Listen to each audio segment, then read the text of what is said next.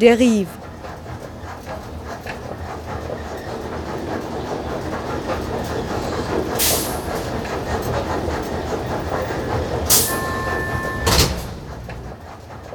Radio für Stadtforschung. Wir haben uns angeschaut in Wien Straßen, die nach Persönlichkeiten benannt sind. Circa 8% sind Frauen und 92% sind Männer. Das ist ein ziemliches Unverhältnis, wenn man davon ausgeht, dass es uns eigentlich so 50-50 gibt. Ja, von dieser Schieflage ausgehend heißt sie Sandra Foser willkommen zu einer Ausgabe von Radio Deriv über Frauen, die Stadt bauen. Seit ein paar Jahren wird engagiert an einem Korrektiv zur männlich dominierten Architekturgeschichte gearbeitet. Publikationen, Filme und Ausstellungen beleuchten die Rolle von Architektinnen und Städteplanerinnen im letzten Jahrhundert und verhandeln damit immer auch Gendergerechtigkeit im Raum. Damit die weibliche Perspektive kein blinder Fleck bleibt, haben Katja Schechner und Wojtek Czaja, den Sie eingangs gehört haben, zu einem Symposium geladen. Frauen bauen Stadt. The City Through a Female Lens fand am 8. Oktober 2020 im Rahmen der Zwischenausstellung der IBA Wien statt. Sie hören nun in gekürzter Form die Vorträge von Sabina Riss und Sabine Pollack, beides Architektinnen und Architekturforscherinnen. Ich möchte gern starten mit einem Rückblick darauf, wie lange Frauen eigentlich schon oder erst in der Architektur tätig sind. Das ist jetzt in Europa circa 100 Jahre, in Amerika ist es etwas länger. Grundsätzlich, wenn man sich das anschaut, wie sich dann der Frauenanteil entwickelt hat, dann sieht man, dass der in der Nachkriegszeit noch sehr nieder war und erst in den 60er, 70er Jahren sich erhöht hat, bis er dann in den 90er Jahren zu einer Absolventinnenquote an der TU Wien von 33 Prozent geführt hat. Ein ganz kurzer Blick in die Geschichte des Architekturberufs, wie sich das für Frauen dargestellt hat. In der ersten Hälfte des 20. Jahrhunderts war es ja so, dass Frauen da in eine absolute Männerdomäne eingedrungen sind und so sind sie auch behandelt worden. Also sie wurden relativ wenig akzeptiert, ihre Kompetenz wurde in Frage gestellt, sie wurden eigentlich eher in dekorative Aufgabenfelder gedrängt und es gab tatsächlich nur sehr wenige Frauen, die da selbstständig tätig waren. Emilie Winkelmann 1907, das war sehr früh und dann auch Lux Guia, die bekannt ist. Wenn man dann einen Blick auf die zweite Hälfte des 20. Jahrhunderts ähm, nimmt, da stieg der Frauenanteil im Studium an, international. Trotzdem muss man da resümierend sagen, dass Frauen wenn sie in der Architektur tätig waren, selbstständig dann äh, in Partnerschaften mit oft ihrem Mann oder mit einem männlichen Partner und dass sie insgesamt äh, unterrepräsentiert waren in wichtigen Gremien in der Stadtplanung, in Jurys, in Wettbewerben, aber auch ihre Werke eigentlich nicht publiziert wurden oder kaum, beziehungsweise ihnen auch nicht zugeschrieben wurden. Ende des 20. Jahrhunderts hatten wir in Österreich ca. 10 Prozent Ziviltechnikerinnen, äh, davon aber nur die Hälfte mit aufrechter Befugnis. Das sind alles Werte, die auch international bis heute relativ ähnlich nieder sind. Wir haben sich Frauen organisiert, die dann eben sowohl im Beruf, aber auch noch während dem Studium mit diesem doch sehr männlich dominierten Umfeld ähm, konfrontiert waren. Äh, es gab eben die Gründung von weiblichen Berufsverbänden ab den 1960er Jahren. In Amerika zum Beispiel auch eine Women's School of Planning and Architecture, eine Summer School wo wirklich die Frauen versucht haben, sich aus diesem männlichen Denkmuster oder wie geht man in der Planung vor, sich da herauszulösen und ihren eigenen Weg zu gehen. Frauen waren auch schon lange bevor sie studieren durften und auch eben nicht in der planerischen Praxis äh, oder Theorie tätig waren, sondern eher aus dem feministischen Bereich kamen, damit befasst, Stadtkonzepte zu entwickeln, die sich dann äh, vor allem mit Neukonzeption von Gesellschaft, von Familie, von Wohnen und Wirtschaften beschäftigt haben.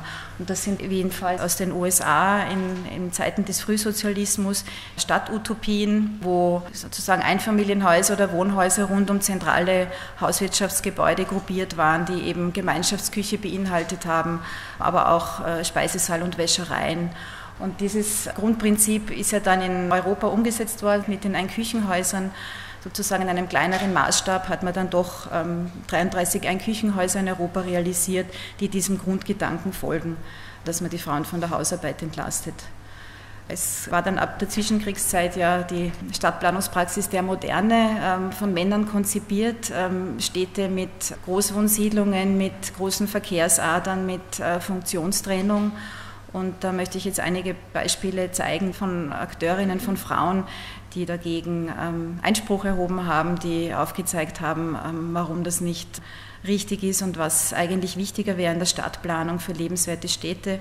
Und eine ist Jane Jacobs, die hat schon Anfang der 60er Jahre das Buch Death and Life of American Cities verfasst. Sie war nicht aus der Planung, sie war Journalistin, Autorin und wurde zu Urbanistin und Aktivistin. Sie hat sich dafür eingesetzt, dass Manhattan nicht zerstört wird durch diese schon angesprochenen männlichen Visionen von Stadtplanung, sondern dass die Vierteln erhalten bleiben, dass die Menschen, die in den Vierteln leben, sozusagen am besten Bescheid wissen, was wichtig ist für ihre Vierteln, wie man sie lebendig erhält, wie man eine Community aufrechterhält und Sie hat sich eben auch sehr dafür eingesetzt, dass eben da nicht Abriss betrieben wird und große Verkehrsadern durch Manhattan gelegt werden, sondern was auch heute eigentlich oder bis heute wichtig ist oder damals sozusagen auch international wichtig wurde, dieses Verständnis von, von einer nachhaltigen, quartiersbezogenen Stadtplanung mit Mischnutzung und Sozialkapital als wichtiger Faktor.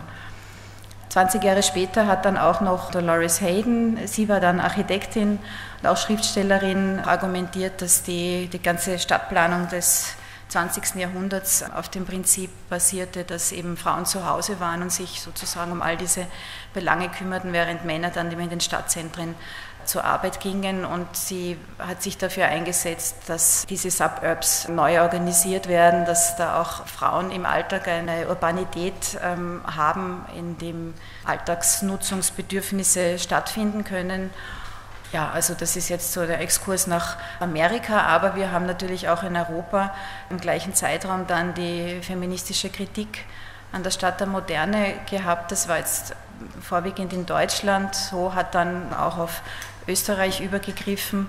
Die feministischen Kritikerinnen kamen aus den Reihen von praktizierenden Architektinnen, aber auch aus dem Forschungsbereich, ähm, aus den Universitäten und äh, haben sich auch zusammengetan und haben kritisiert, dass eben die Großwohnsiedlungen, die in der Nachkriegsmoderne entstanden sind, nicht den weiblichen Alltagsbedürfnissen entsprechen, unter anderem auch, weil sie eben von Männern geplant wurden, die mit diesen weiblichen Alltagen wenig zu tun hatten.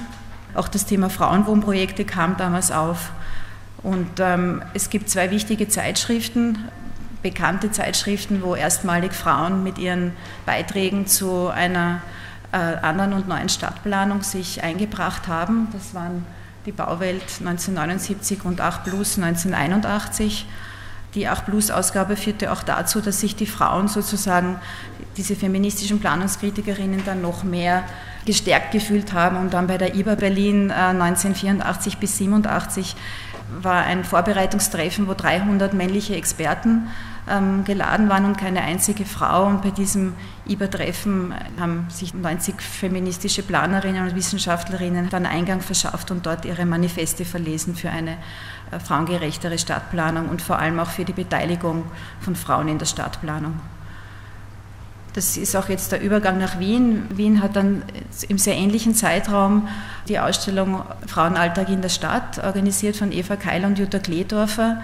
Und das Wichtige war auch in diesen ganzen Kontexten von, von Frauen- und alltagsgerechten Planen und Bauen, dass man sich sehr viel beschäftigt hat mit den tatsächlichen Bedürfnissen von Frauen in der Stadt. Man hat sehr viele Umfragen gemacht, man hat das gut beforscht, man hat äh, eben in dieser benannten Ausstellung dann auch all diese Dinge präsentiert und erstmalig auch wirklich gezeigt.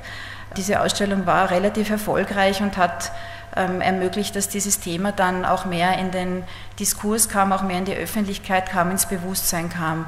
Was waren Forderungen von diesem alltags- und frauengerechten Planen und Bauen? Das hat sich jetzt auf städtebaulicher Ebene hauptsächlich darauf bezogen, dass im unmittelbaren Wohnumfeld es möglich sein soll, Versorgungseinrichtungen zu haben, auch Arbeitsplätze und Weiterbildung, wie wohl auch Gesundheitsvorsorge, Freizeit, Kultur- und Kommunikationsräume. Das waren alles Aspekte der Stadtplanung, die eben damals im Städtebau der Nachkriegsmoderne noch nicht wirklich vorhanden waren. Das Ganze ist dann fortgesetzt worden im Gender Mainstream, Gender Planning, was EU-weit ab dem Millennium verankert wurde. In Gender Planning stecken sehr viele Erkenntnisse, die durchs frauengerechte Planen und Bauen erhoben wurden, ermittelt wurden. Gender Planning geht einen Schritt weiter. Also es ist nicht mehr nur die Zielgruppe Frauen im Mittelpunkt, sondern es geht um Bedürfnisse, was Raum betrifft, äh, Stadtplanung betrifft, von allen Benutzerinnen. Ein wichtiges Ziel von Gender Planning ist eben diese gleichberechtigte Nutzung und Teilhabe von Räumen zu erzielen. Wichtig ist dabei im Planungsprozess, dass da schon sehr viele Akteurinnen mit einbezogen werden, dass eine, eine Rundum-Sichtweise eingeführt wird in allen Prozessen, Konzepten und Phasen. Es geht vor allem darum, Chancengleichheit und Gleichstellung zu schaffen. Und um ein Good Practice Beispiel zu zeigen, in Barcelona gibt es eine Bürgermeisterin seit 2015, Ada Colau. Sie war ursprünglich auch Aktivistin und Autorin und hat sich sehr für soziale Rechte eingesetzt. Das ist insofern wichtig, weil sie, was Gender Planning betrifft und frauenspezifische Anliegen betrifft, sich da sehr einsetzt. Es gibt dort auch eine, eine Stadtplanerinnengruppe, die eben die Bedürfnisse von Frauen im Alltag untersucht und aus diesen Alltagserfahrungen entsprechende Kriterien für Räume kreiert und äh, Maßnahmen umsetzt. Das Thema Gender und Klima ist ein wichtiges, Mobilitätsverhalten von Frauen ist ein anderes als von Männern, das, das weiß man und auch das alles wird jetzt versucht in Barcelona umzusetzen. Und dann noch ein Beispiel aus New York. Da geht es auch wieder um diese Ebene weibliche Entscheidungsträgerinnen in, in verantwortungsvollen Stadtplanungs- und Stadtverwaltungspositionen. In dem Fall gab es Amanda Burden und Janet Sadi Khan, die dafür verantwortlich waren, in den letzten 20 Jahren in New York Parks zu generieren, brachliegende Hafenflächen aufzuwerten. Ähm, die Highline ist ein Projekt, das in dem Zeitraum entstand, Times Square wurde zu einer Fußgängerzone und es wurden 400 Kilometer Radwege angelegt. Also das sind alles Beispiele für eine alltagsgerechte Stadt, die Qualitäten auch im Nahbereich bietet. Und damit würde ich jetzt übergehen, wie bilden sich diese Bemühungen gerade ab in Forschung, Öffentlichkeit und Medien. Es sind kürzlich äh, zwei Bücher erschienen über Theoretikerinnen im Städtebau Theoretikerin in der Stadtplanung, was einfach auch wichtig ist, was die Pionierinnenforschung betrifft, ähm, dass aufgezeigt wird, welche Leistungen haben Frauen schon gebracht, auch wenn sie sozusagen nicht umgesetzt wurden, aber auch auf theoretischer Ebene äh, wurde an der ETH Zürich da einiges gefunden aus alten Quelltexten und veröffentlicht in den letzten Jahren, was auch wichtig ist, Gender Planning ist jetzt fast 30 Jahre alt. Auch dazu gibt es Bücher, die diesen Status quo im Gender Planning in Europa aufzeigen. Doris Damjanovic ist hier im Publikum. Sie ist Mitautorin oder Herausgeberin des Buches Gendered Approaches to Spatial Development in Europe. Ganz wichtig wird auch immer mehr in, in der Forschung, aber generell natürlich auch in der Umsetzung die Verbindung von Gender-Themen und Klima. Bei den äh, UN-Nachhaltigkeitszielen sind die Ziele 5, 11 und 13, also in dem Fall Geschlechtergleichheit, nachhaltige Städte und Klimaschutz für diesen Themenkomplex hier sehr wichtig. Die Weltbank hat nach 30 Jahren Gender ein Handbuch veröffentlicht, Gender inklusive Urban Planning Design, wo sie auch klar aussagen, dass nur 10 Prozent von den großen Planungsbüros dieser Welt Frauen in Führungspositionen haben. Dann ist es zum Beispiel so, dass eine Plattform in den USA, wo fast 90 Prozent aller Planer und Planerinnen erreicht werden oder damit zu tun haben, die machen alle zehn Jahre eine Umfrage zu den einflussreichsten Urbanistinnen. Und da ist jetzt gerade aktuell ähm, so, dass von 100 Urbanistinnen 17 Frauen genannt werden, an erster Stelle eben Jane Jacobs. Also gegenüber vor zehn Jahren, da waren es nur neun, die genannt wurden. Also man sieht, das, das ist ein Thema, das auch ähm, ins Bewusstsein kommt, dass es da Stadtplanerinnen gibt und Frauen in der Planung, die da wichtige Beiträge geleistet haben. Der Frauenanteil in der Planung, in der Architektur ist zwar schon besser als im 20. Jahrhundert, aber immer noch gering, beziehungsweise er reduziert sich sehr im Karriereverlauf von Frauen, dass es sehr viele Initiativen gibt, ähm, Forschungsprojekte, um herauszufinden, was sind die Gründe dafür und wie kann man die Situation auch verbessern. Es wird auch viel in der Pionierinnenforschung gemacht. Es geht auch darum, Frauen sichtbar zu machen, um, meine ich, Frauen insgesamt auch zu stärken in den Planungsprofessionen, damit sie sich auch ihrer Geschichte bewusst sind und mit Role Models und in einer anderen Basis arbeiten können. Jetzt abschließend, äh, wie schaut es sozusagen auf politischer Verwaltungsebene aus mit dem Frauenanteil in diesen Positionen? Das ist ähm, überschaubar. Und da ist es auch so, dass Handlungsbedarf besteht, um die Frauenanteile zu erhöhen, vor allem auch in den Gemeinderatsausschüssen zur Raumordnung und Stadtplanung. Äh, in den Entscheidungspositionen sind nur sehr wenige Frauen vertreten. Das war die Architektin und Wissenschaftlerin Sabina Riss über den Anteil und die Beteiligung von Frauen in Stadtplanung und Architektur. Hören Sie nun, wie Sabine Pollack ihre eigene Forschung und Praxis definiert. Ich bewege mich immer zwischen den Disziplinen und kann nichts so richtig, sage ich immer.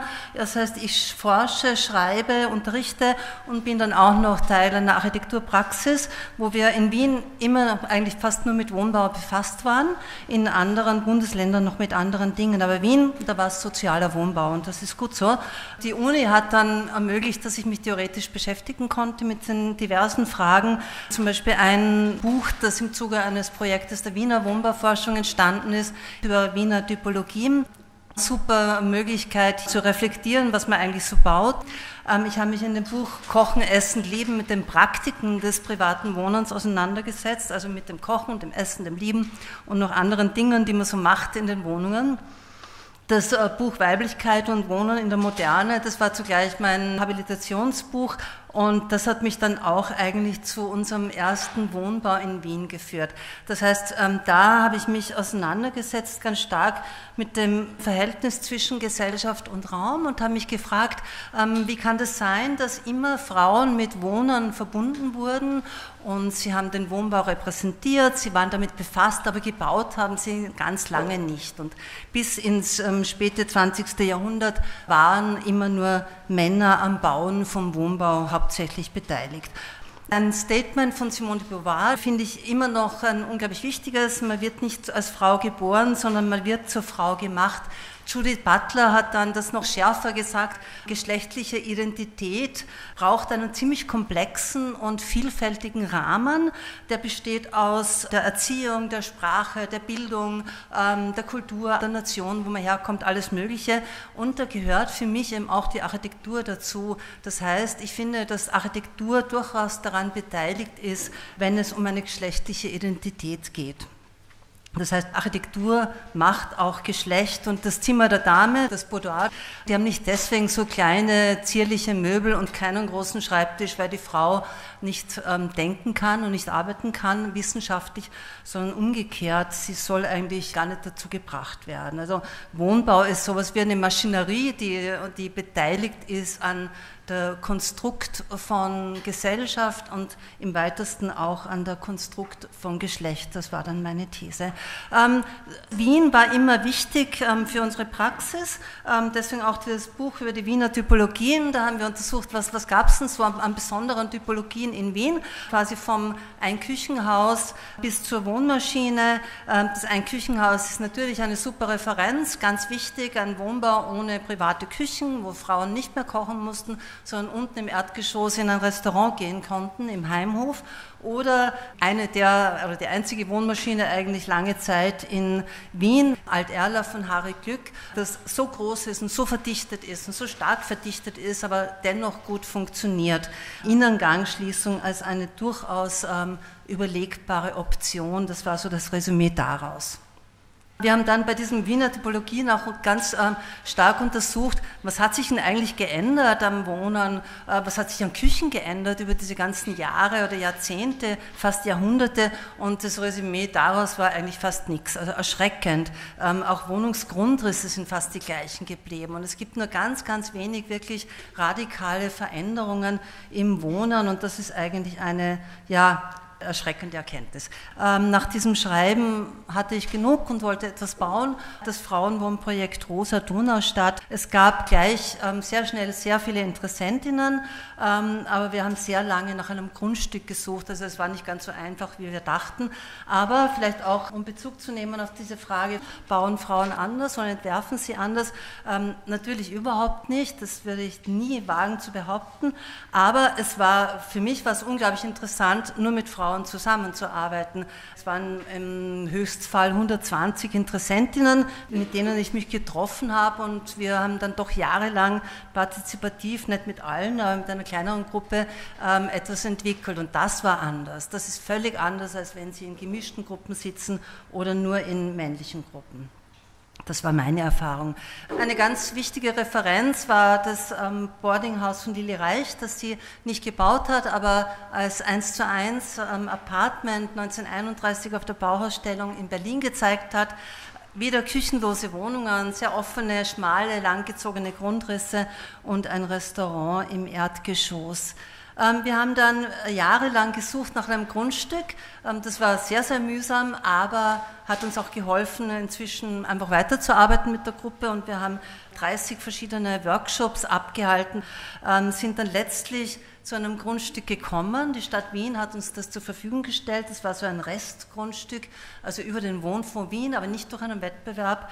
Ähm, ein Restgrundstück, das sonst niemand haben wollte. Wir sind dann auch drauf gekommen, warum das sonst niemand haben wollte. Aber es ist letztlich ist alles gut geworden und wir konnten dieses Haus bauen und es funktioniert eigentlich bis heute sehr gut mit diesen 40 Wohnungen, wo ähm, die Wohnungen prinzipiell von Frauen gemietet werden, aber wo durchaus auch einige Männer darin wohnen. Ähm, das Konzept war das eine innere Gangerschließung, also auch als Referenz zu Harry Glück. Ein innerer, aber sehr, sehr breiter Gang, drei Meter breit, riesengroß belichtet. Die größten Fenster gehen in diesen Gangbereich raus und dieser Gang kann temporär für alles Mögliche verwendet werden, wie für ein gemeinsames Frühstück. Diese innere Straße könnte man jetzt wahrscheinlich nicht mehr machen. Drei Meter Gang könnte sich niemand mehr leisten. Das war vor zehn Jahren, da waren die Preise noch anders, alles war anders. Ähm, Gemeinschaftsräume, in dem Fall funktionieren sie super, weil sie auch jahrelang diskutiert wurden, was wollen wir wirklich haben, was können wir uns leisten und so weiter, sind im ganzen Haus verteilt und gehen dann bis aufs Dach hinauf zu einer Sauna und einer Waschküche und einem Dachgarten mit kreisrunden beten. Was ist jetzt anders an dem Projekt? An dem Projekt ist einfach anders, dass es mit Frauen entwickelt wurde. Ähm, die Grundrisse sind ein bisschen anders. Es gibt kein Wohnzimmer im klassischen Sinn, nur offene Wohnküchen. Ähm, es gibt keine Hierarchie zwischen Kinderzimmer und Erwachsenenzimmer. Alle Zimmer sind drei Meter breit, sodass ein großes Bett Platz hat und man hat vielleicht ein bisschen mehr Flexibilität als in anderen Projekten. Also wie gesagt, eine Erfahrung, die wir nicht missen wollen, mit diesen Frauen zusammenzuarbeiten. Und vor allem hat uns dieses Projekt dann weitergeführt in ähm, eine Reihe von anderen Wohnbauten in Wien und eine Art und Weise, wie wir dann partizipativ auch auf andere Arten arbeiten konnten.